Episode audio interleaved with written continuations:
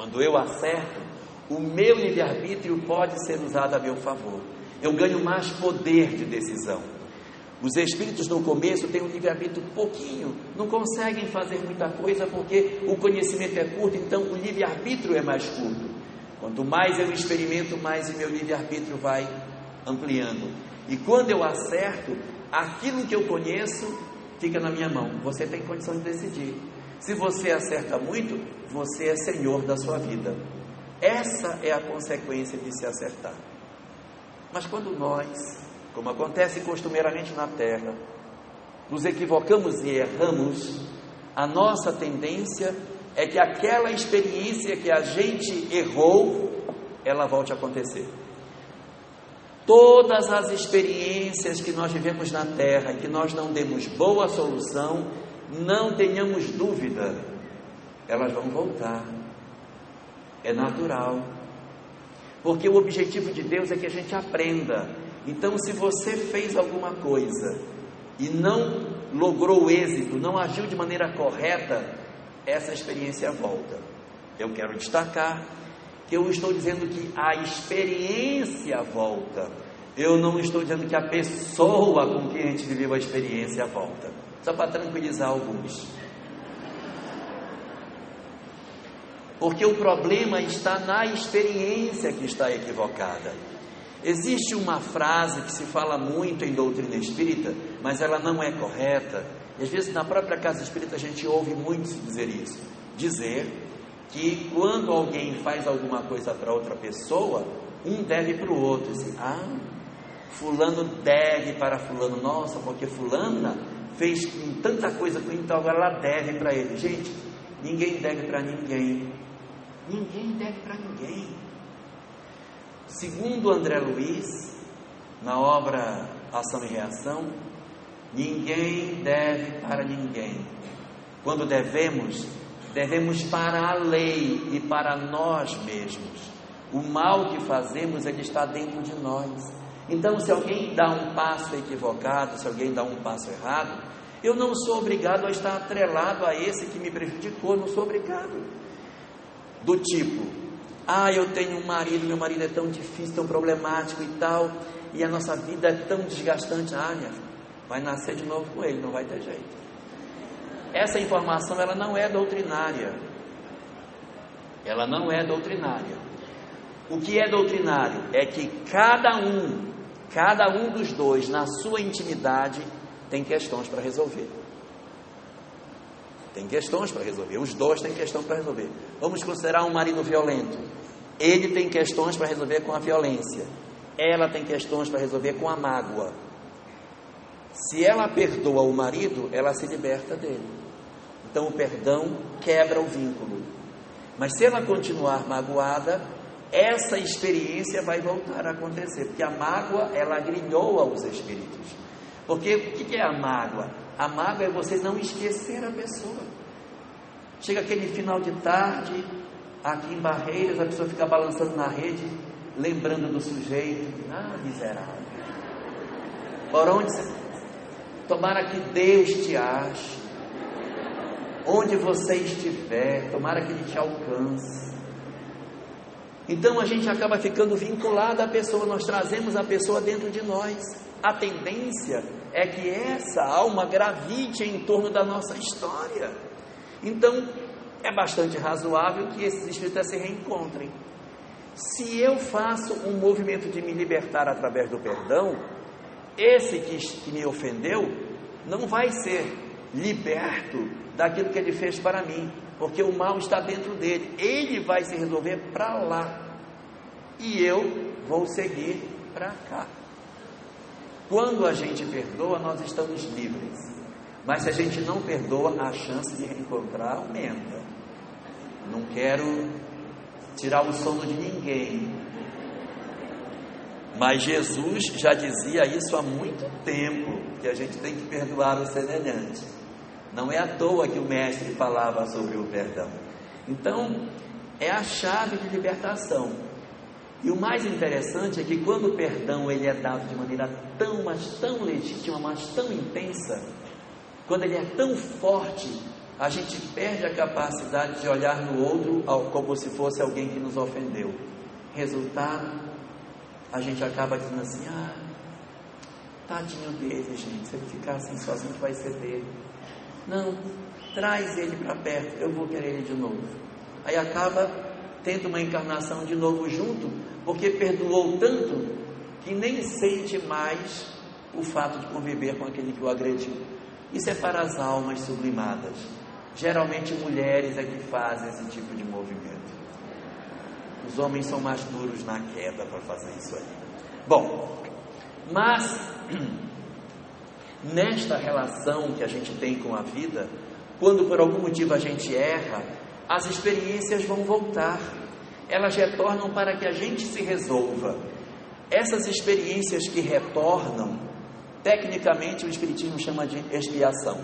A expiação é você reencontrar com a experiência com a qual você não se deu bem da primeira vez. As experiências retornam. É por isso que a Terra é chamada pela doutrina espírita de um planeta de provas e expiações. Por que, que ele é de provas e expiações?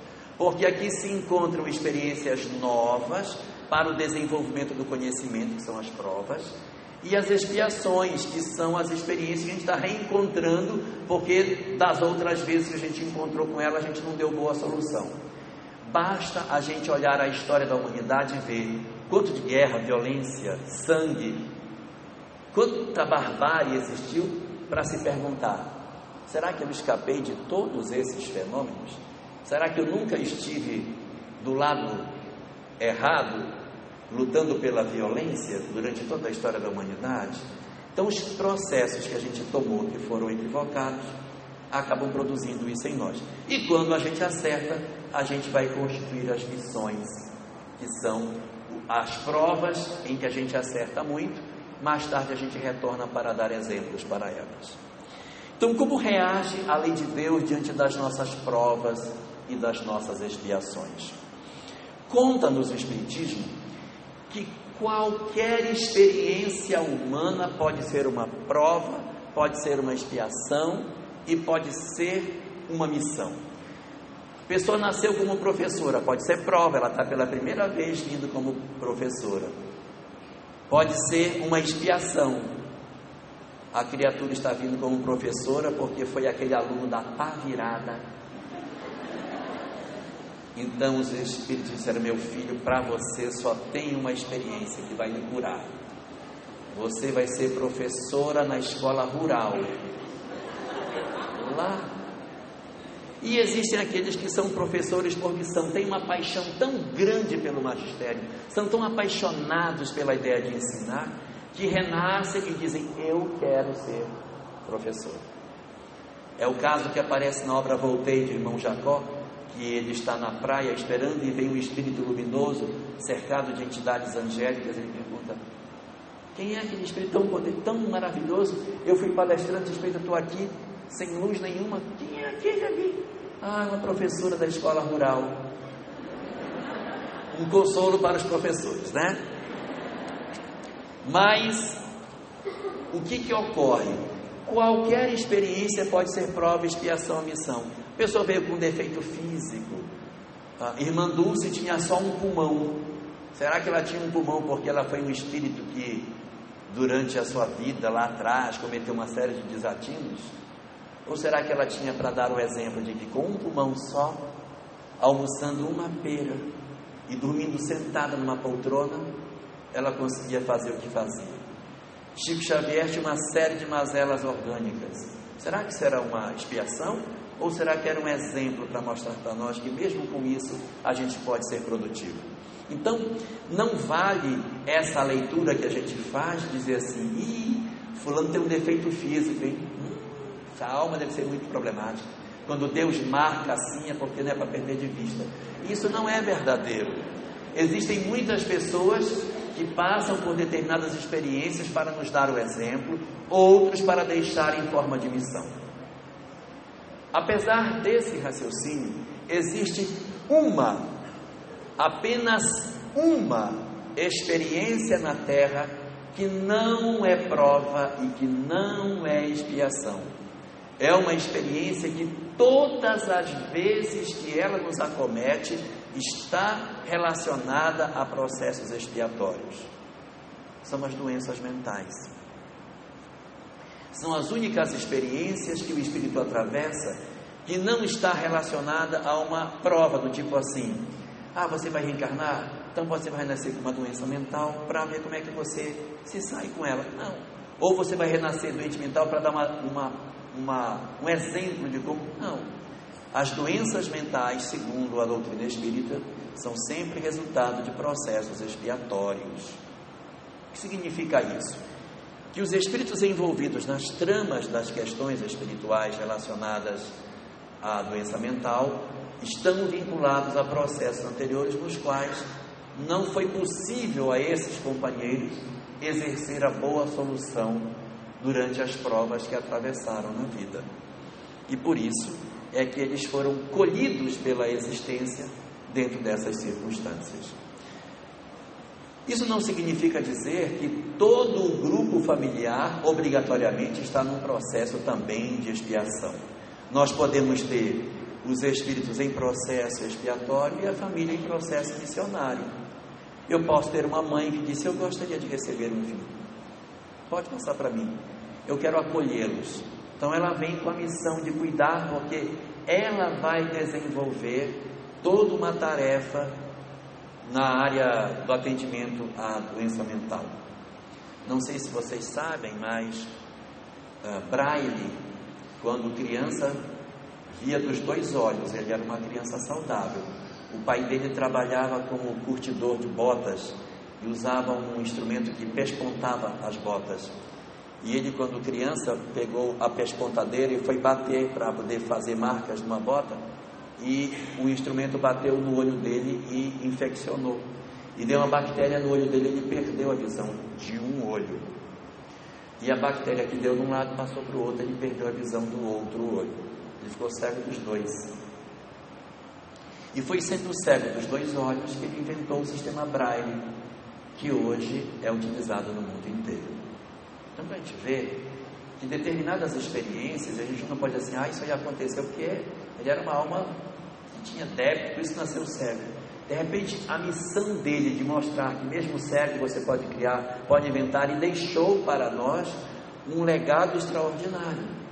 Já a doença mental, segundo aquilo que o Espiritismo nos fala, ela sempre está ligada a equívocos do passado sempre vinculada a histórias infelizes que nós tenhamos desenvolvido no ontem. E essas doenças mentais, assim chamadas, elas não são o primeiro recurso da qual a natureza se serve para nos alcançar quando nós nos equivocamos. Há uma série de restrições que vão sendo exercidas na tentativa de corrigir o espírito. E a tentativa reiterada de não alcançar êxito nas provas vai restringindo o livre-arbítrio. Porque quanto mais eu acerto, mais o meu livre-arbítrio se estende. Quanto mais eu erro, mais o meu livre-arbítrio se estreita. Quando um espírito erra, a sua capacidade de decidir sobre o seu destino vai diminuindo. Ah, eu errei, fiz tanta bobagem aqui, queria uma nova oportunidade, eu queria nascer em Paris. Não, Paris não dá, meu filho. Você pode até querer, mas não vai. Por quê? Porque o espírito vai perdendo o dom de decidir. Quanto mais, é igual filho, quanto mais erra, menos liberdade tem. Em doutrina espírita a coisa é assim. Liberdade não é fazer o que se quer. Liberdade é cumprir com o dever. Quanto mais você cumpre com o seu dever, mais livre você é. Se você paga todos os seus impostos, todas as suas contas, você é uma pessoa livre. Se você disser não vou pagar nada, agora não vou pagar nada, você vai achar que está livre e no fundo está completamente endividado. Então, uma comparação grosseira é isso que acontece. E os espíritos, quando eles se equivocam repetidas vezes, eles têm a tendência de irem estreitando as suas opções com restrições orgânicas, físicas, que vão sendo cada vez mais severas, e há também a condição de doenças mentais que ocorrem em função de múltiplos fatores. Segundo aquilo que é possível observar da estrutura das doenças mentais pela ótica espírita, é possível classificá-las em três grupos diferentes.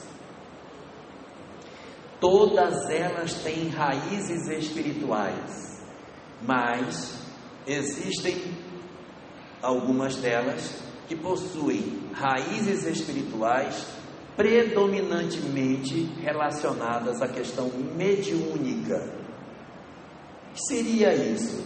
É você olhar assim, nossa, fulana é uma pessoa muito perturbada, gente, ela é uma pessoa, meu Deus, não consegue é, ter lucidez, e é, aí você vai ver o que é, é mediunidade. Não que a mediunidade seja uma coisa horrível, meu Deus, então eu não quero nem ser médium, tomara que eu não seja, que eu não quero cair no meio da rua, tal. Não, a mediunidade ela não é ruim nem boa, a mediunidade é um canal, é como a visão.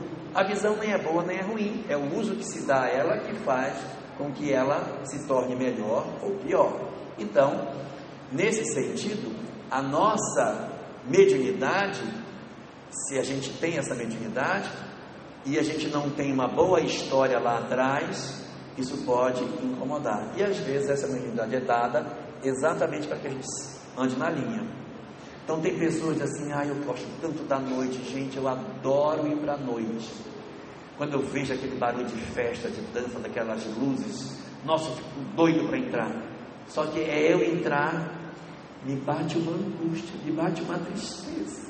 Eu começo a chorar, eu começo a sentir uma angústia. Se eu não for embora, eu caio num pranto, me dá uma depressão louca. Mas de onde que vem isso? é muitas vezes o registro espiritual do ambiente onde nós estamos. Os que não são médios não estão nem percebendo, estão pulando e nem estão percebendo que o trem está feio e o sujeito está ali pulando porque não está percebendo a pressão espiritual que está naquele lugar. Os outros que são médios passam a conta de loucos, que os outros dizem assim, mas você é perturbado mesmo, a gente foi para a festa e nem sentiu nada. Você que ficou em casa e que ficou perturbado. Claro, eles foram para a festa, trouxeram todo mundo para dentro de casa. O que era médio, que é a antena, fica perturbado só com a chegada dos outros que foram para a balada. E aí, por conta dos canais da mediunidade, nós podemos experimentar processos que são tomados à conta de doenças mentais, sem que necessariamente assim sejam. Como ocorre também dentro dos canais da mediunidade, os processos obsessivos em que os indivíduos, porque têm histórias mal resolvidas do passado e são médiums, os espíritos inimigos do ontem acessam essas pessoas e os perturbam pelos canais da obsessão. É importante lembrarmos que, segundo Manuel Filomeno de Miranda, no livro Painéis da Obsessão, ele assevera que a obsessão é peso que tomba sempre sobre as consciências comprometidas, visto ser sempre resultado de uma imperfeição moral. O que significa isso? Que ninguém vai sofrer um processo obsessivo dessa ordem se não tiver uma história que justifique a vinculação dos espíritos a nós. Então, o que, que ocorre conosco? Os espíritos se vinculam, se atrelam a nós, se vinculam à nossa história e, consequentemente, nos alcançam no hoje e produzem sonhos perturbados, angústias. Você tem pesadelos, gente te perseguindo, e a pessoa diz: Eu não consigo. Anda na rua falando sozinho, mas meu Deus, não é muito, é, é louca. Às vezes não é loucura, é só mediunidade. É só a gente acolher e esse processo que a gente entende que seja a mediunidade, é loucura, é só a mediunidade. Que decorre do quê? De um livre-arbítrio mal resolvido no homem.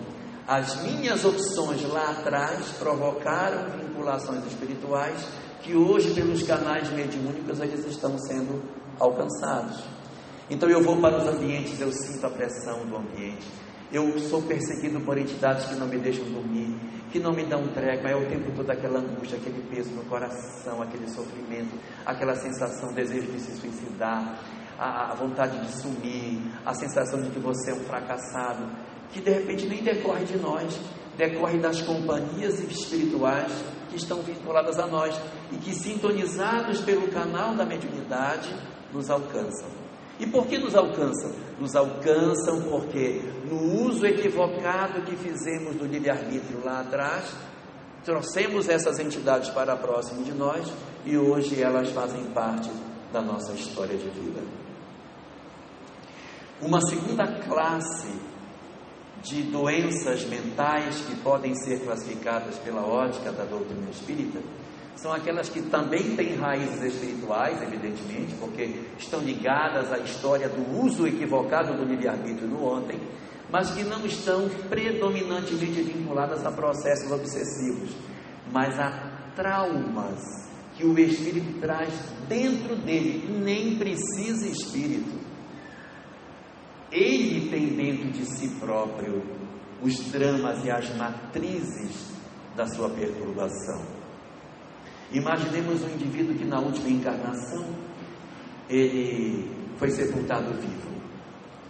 O medo que esta pessoa tem de entrar no elevador. Aí nós desenvolvemos fobias, manias. Eu lavo a minha mão 20 vezes antes de comer, porque sempre que eu olho parece que ela está suja. Qual é o mecanismo que faz eu achar que as minhas mãos estão sujas? Que clichê está armazenado na minha alma que não permite com que eu me absolva daquilo que eu realizei no ontem? Ou seja, o mau uso do meu livre-arbítrio no ontem produziu experiências infelizes que hoje eu carrego no presente. E aí desenvolvemos um conjunto de patologias interessantes que a psiquiatria divide em duas grandes classes, que são as neuroses e as psicoses. As neuroses são um fenômeno que todos nós aqui acredito que tenhamos. Todo mundo mais ou menos é meio neurótico, né? Você está em casa, tem um quadro torto, você vai lá, enquanto não arruma aquele quadro, não sossega. Tomar banho sem sandália, entrar no banheiro sem sandália, pisar descalço na grama.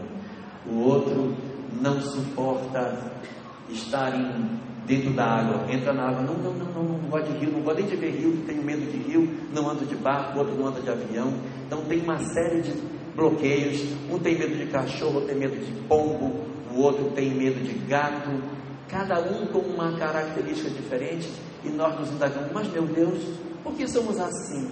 O que, que faz com que nós sejamos dessa forma? De onde vêm essas fobias? Segundo o Espiritismo, de histórias que podem ser do hoje, sim, mas também podem estar armazenadas no passado, lá atrás, e que ficaram marcadas nas nossas almas. Pessoas, há pessoas que, por exemplo, não aceitam de forma alguma assistir filmes de guerra, não suportam.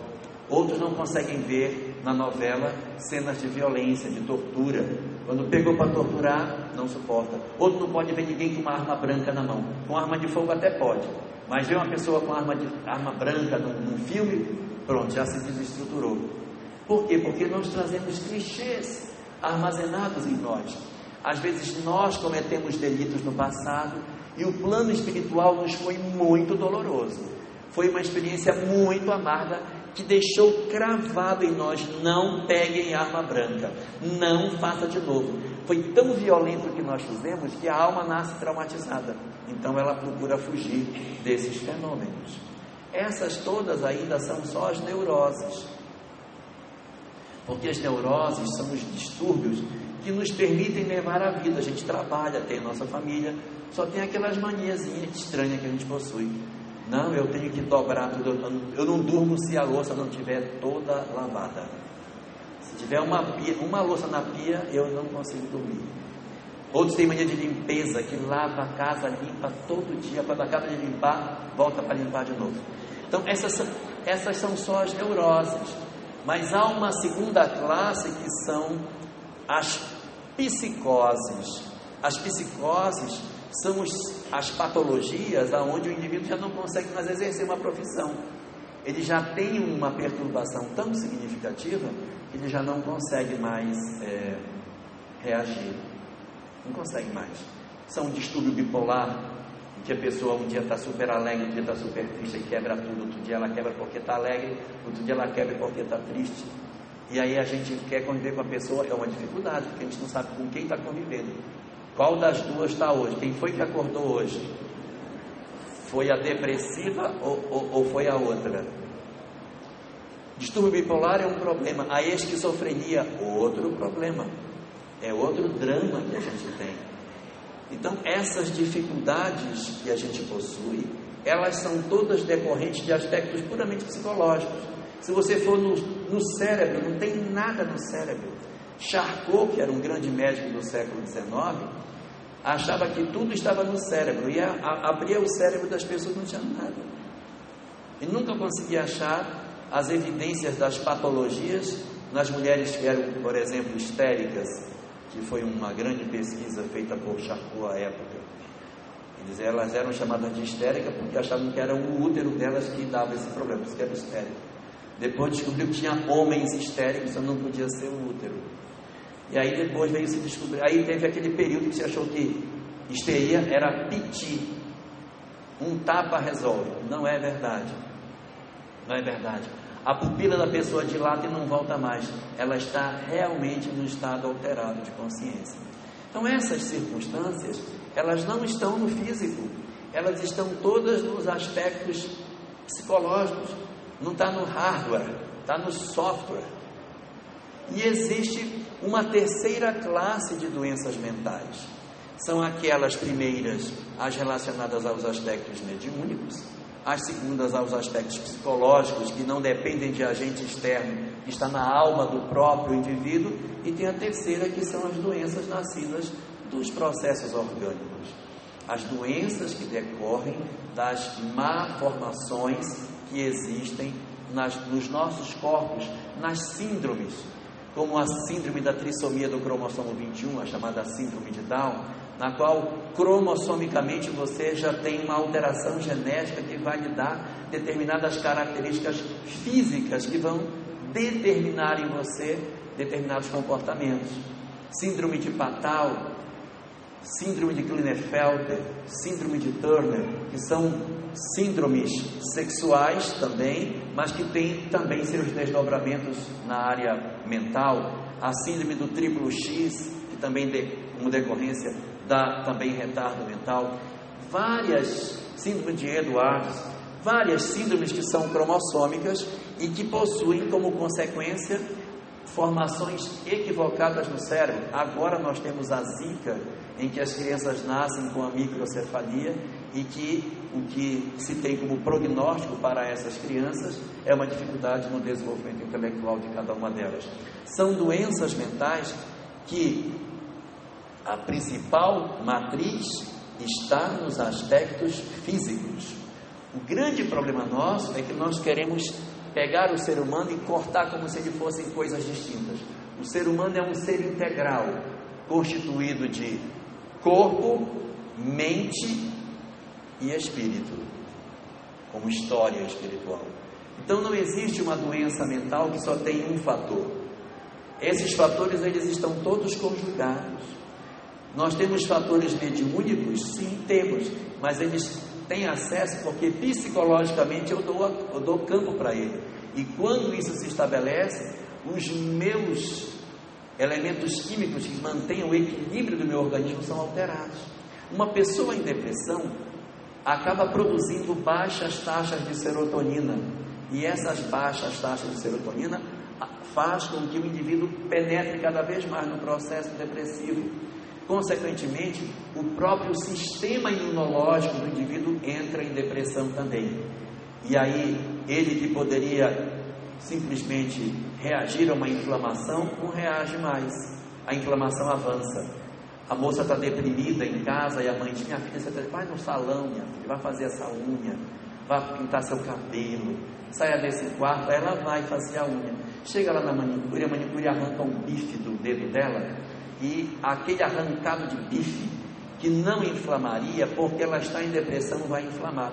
O dedo vai ficar deste tamanho. Por quê? Porque a pessoa deprimida, o sistema imunológico não funciona normal.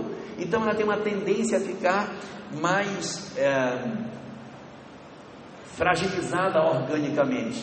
O resultado desse processo é que esse indivíduo acaba tendo consequências orgânicas de um processo que era psicológico. que decorreu de uma influência espiritual. Então está tudo interligado. O homem, no fundo, é um ser integral.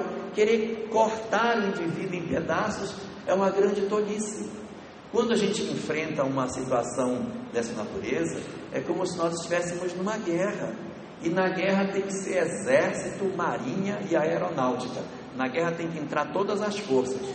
O exército é que vai cuidar do território, do corpo físico, que é o médico. A marinha vai cuidar das águas, que são as nossas lágrimas, que é o psicólogo.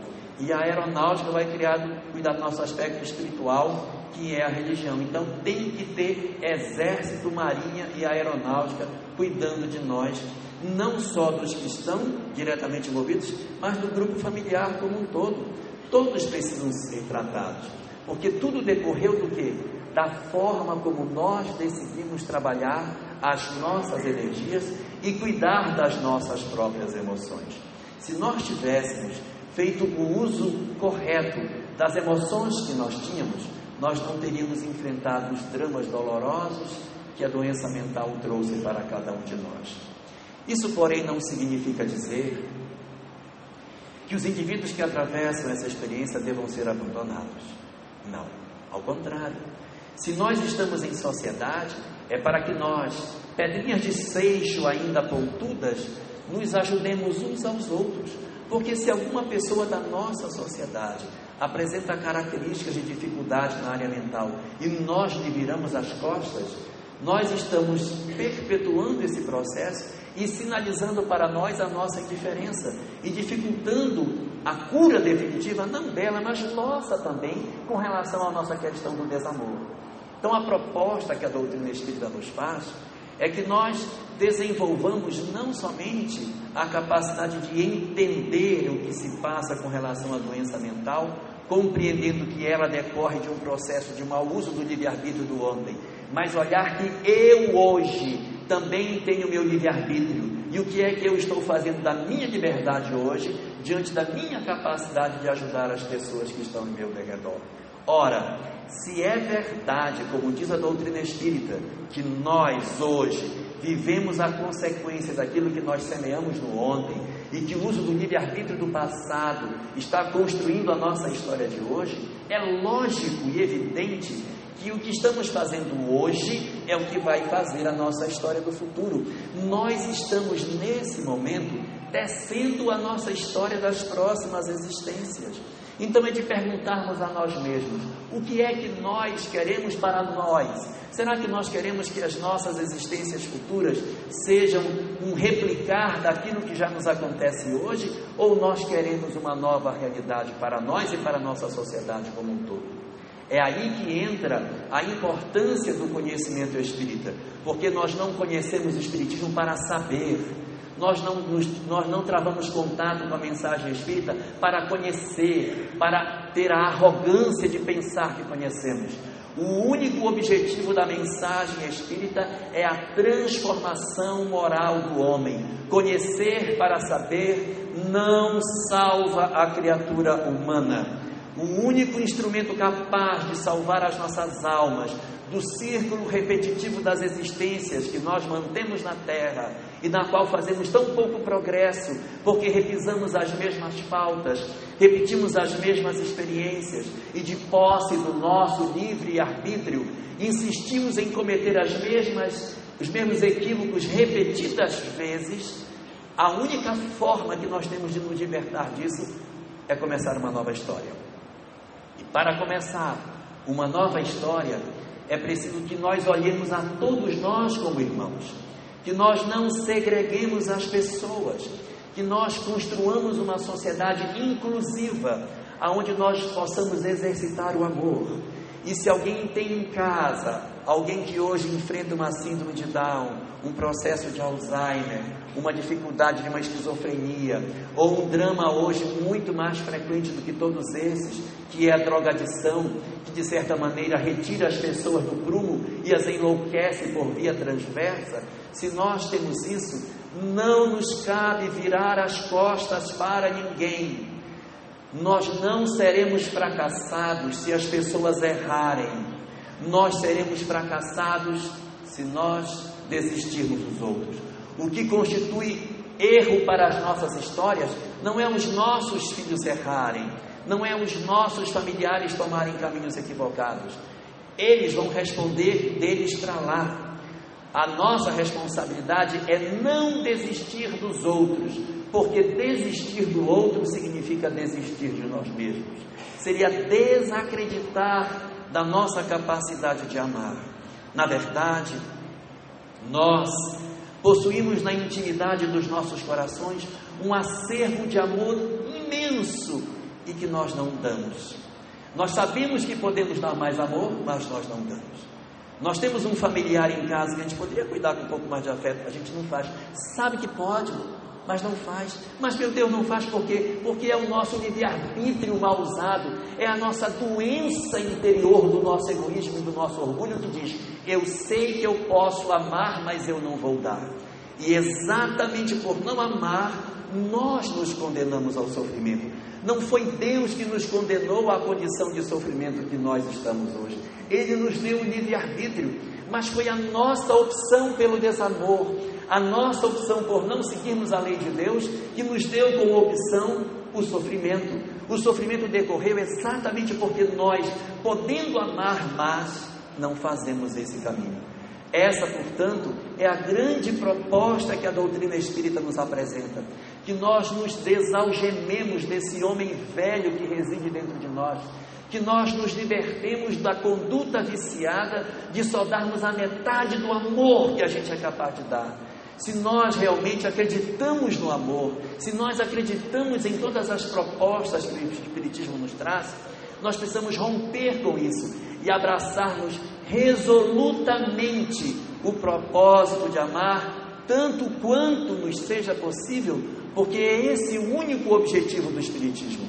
Nós não estamos aqui para conhecer a reencarnação, nós não estamos aqui para saber de causa e efeito, nós não estamos aqui para entender sobre mediunidade, isso são ferramentas. O nosso grande objetivo é mudar se nós conhecermos todas essas coisas e nós não mudarmos, o Espiritismo será vão. Ele não é uma ciência para os nossos cérebros, é para os nossos corações, é para nos libertar definitivamente dos círculos viciosos das encarnações que nós trazemos. No fundo do fundo, desde que nós fomos criados, o nosso determinismo divino era o nosso encontro com a felicidade. Era, é e sempre será porque as determinações de Deus, elas não mudam. Nós temos um encontro marcado com a felicidade, mas para que nós nos apoderemos disso que é o nosso tesouro, que é a nossa herança como filhos de Deus, nós temos que fazer primeiro por onde merecer. E esse esforço há de ser a nossa capacidade de amarmos. Se nós não fizermos isso, nós não vamos poder merecer isso. Então, a primeira parte para que nós alcancemos a felicidade é exercitar o amor. Deus está ávido para nos entregar a felicidade, ávido para nos fazer plenamente felizes, para que nós estejamos ricos da graça e da felicidade de cumprirmos a Sua lei. Mas nós, deliberadamente, amamos pela metade, afagamos pela metade, nos entregamos pela metade em relação ao amor, e por essa razão usufruímos da felicidade pela metade. Esse é um caminho que ninguém pode fazer por nós. Só nós é que podemos decidir sobre as nossas próprias histórias. Aqueles de nós que decidirmos mais prontamente optarmos pelo amor, seremos certamente felizes primeiro aqueles de nós que resistirmos e que deixarmos o egoísmo e o orgulho tomar os nossos corações, dominar o nosso livre-arbítrio, iremos experimentar uma série de dores. Se não nos cuidarmos, podemos até experimentar experiências na questão das doenças mentais, mas fizermos a opção correta, a felicidade nos aguarda.